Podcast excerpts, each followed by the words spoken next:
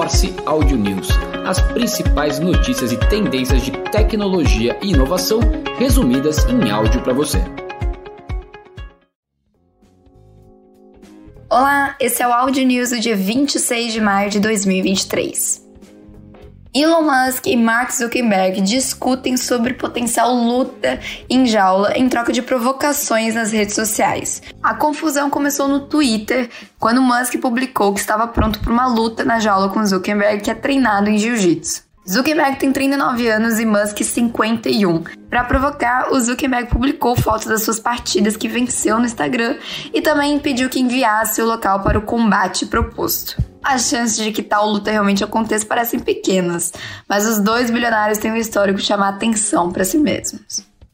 Avisa que é fim do cartão de crédito físico e prevê a tokenização de tudo. Segundo o presidente da companhia no Brasil, Nuno Lopes, a Visa não dá crédito, não é um banco, ela é uma empresa de tecnologia que busca provar infraestrutura, inteligência, serviços que permitam transacionar em diferentes ambientes. Essa posição da empresa exige uma capacidade de se adaptar e conseguir implementar novas tecnologias. Por isso, a tecnologia blockchain surgiu como um dos focos da Visa em um processo de constante evolução nas formas de pagamento. Atualmente, a empresa passa por uma mobilização para desenvolver vários de casos de usos para nova tecnologia. Os Estados Unidos lançarão um grupo de trabalho sobre inteligência artificial generativa e abordarão seus riscos. O Instituto Nacional de Padrões e Tecnologia, uma agência não reguladora que faz parte do Departamento de Comércio, diz que o grupo de trabalho contará com voluntários especialistas técnicos dos setores público e privado. O presidente norte-americano Joe Biden disse nesta semana que acredita que os riscos da inteligência artificial para a segurança nacional e economia precisam ser abordados e que procuraria aconselhamento especializado. O TikTok reconheceu diante do governo dos Estados Unidos que informações confidenciais sobre influenciadores americanos que se inscrevem para ganhar dinheiro por meio do aplicativo são armazenadas na China. A empresa diz que há uma diferença entre dados de usuários dos Estados Unidos coletados pelo aplicativo TikTok e informações que os criadores fornecem ao TikTok para que possam ser pagos pelo conteúdo que publicam. O primeiro é armazenado dos data centers da TikTok nos Estados Unidos e em Singapura. Já segundo, a empresa não declarou explicitamente onde está armazenado, mas explicaram que os dados de creator costumam ser uma exceção. Falando em redes sociais, o YouTube anunciou uma ferramenta de teste AB de thumbnails no YouTube Studio. A nova ferramenta chamada Testar e Comparar de Thumbnails permitirá que você compare o desempenho de até três miniaturas de vídeos entre si para garantir que está escolhendo a melhor opção para atrair mais espectadores. Os resultados do teste serão exibidos com tempo de exibição como a principal medida que determina o vencedor final em cada comparação. O YouTube disse que planeja lançar uma versão beta da sua opção de teste AB para alguns milhares de criadores nos próximos meses. Ainda sobre o YouTube, o YouTube lançará seu primeiro canal oficial de compras na Coreia do Sul. A Coreia do Sul já tem um negócio de comércio de transmissão ao vivo em expansão, liderado pela gigante tecnologia Naver, tornando-se o primeiro mercado de teste para o YouTube que se concentra em se tornar mais comprável.